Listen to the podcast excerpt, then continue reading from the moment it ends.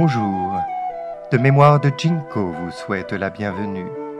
Une fenêtre sur la culture chinoise traditionnelle, des histoires anciennes et leur profonde sagesse pour offrir une inspiration aux petits comme aux grands. Une invitation pour un voyage vers l'authenticité, la bonté et la tolérance.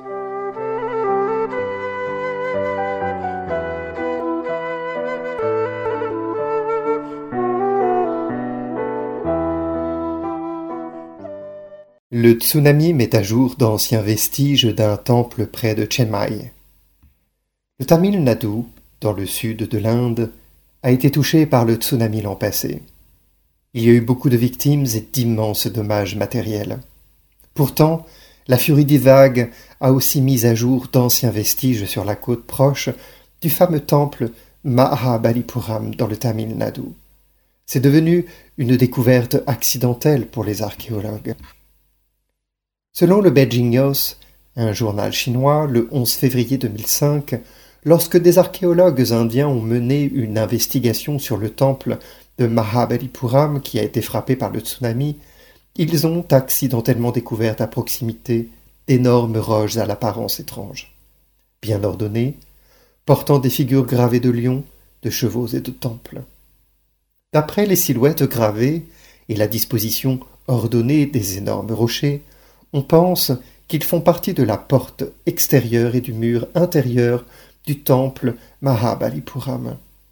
Les archéologues locaux croient que les découvertes appartiennent à l'ancien port de Mahabalipuram, appartenant à la dynastie Parava, qui existait en Inde du Sud dès le premier siècle avant Jésus-Christ. L'histoire se répète une fois encore. Lors d'un raz-de-marée précédent, la croûte terrestre avait subi des changements. Une partie avait émergé de la mer pour devenir la terre, tandis qu'une autre partie avait disparu dans la mer pour devenir fond marin.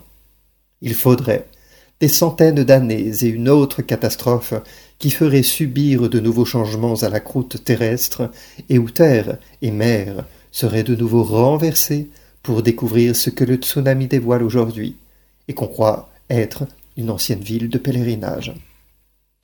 Selon un reportage de l'AP du 18 février, les archéologues ont commencé l'excavation sous-marine de ce qu'on croit être une ancienne cité et des parties d'un temple mis à jour par le tsunami au large d'une ville côtière de pèlerinage vieille de centaines d'années. Ces structures rocheuses, avec des sculptures élaborées d'animaux, sont apparues près de la ville côtière de Mahabalipuram, qui a été dévasté par le tsunami du 26 décembre. Tandis que les vagues se retiraient, la force de l'eau a enlevé des dépôts de sable qui avaient couvert ces structures semblant appartenir à une ville portuaire construite au septième siècle, a dit le professeur Syatamurti, chef de la mission archéologique de l'Inde. Mahabalipuram est déjà très connu pour ses anciens temples finement sculptés et classés patrimoine mondial, et est chaque année visité par des milliers de pèlerins hindous et de touristes. Selon les descriptions d'anciens récits de voyage britanniques, la région abritait aussi sept pagodes, dont six ont été submergées par la mer. La Société archéologique gouvernementale et des plongeurs sous-marins ont commencé les excavations sous-marines jeudi. Le tsunami a exposé un bas-relief qui semble faire partie d'un mur de temple ou une portion d'une ancienne ville portuaire. Nos excavations jetteront davantage de lumière là-dessus, a dit le professeur Murti aux presses associées par téléphone de Madras, capitale de Tamil Nadu. Les structures rocheuses de six pieds de haut qui ont émergé à Mahabalipuram, à soixante-dix kilomètres au sud de Madras, comprennent une tête d'éléphant et l'envol d'un cheval. Au-dessus de la tête de l'éléphant, une petite niche de forme carrée avec la statue d'une déité.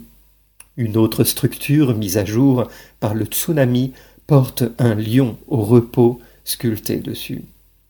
Selon les archéologues, les lions, les éléphants et les pans étaient communément utilisés pour décorer les murs et les temples durant la période Pallava, au 7e et 8e siècle.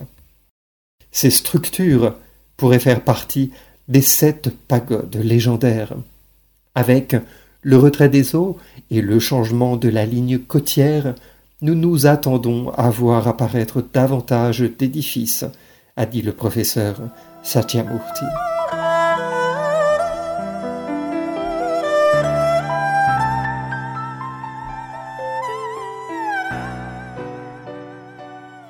De Mémoire de Jinko vous remercie d'avoir écouté ce podcast.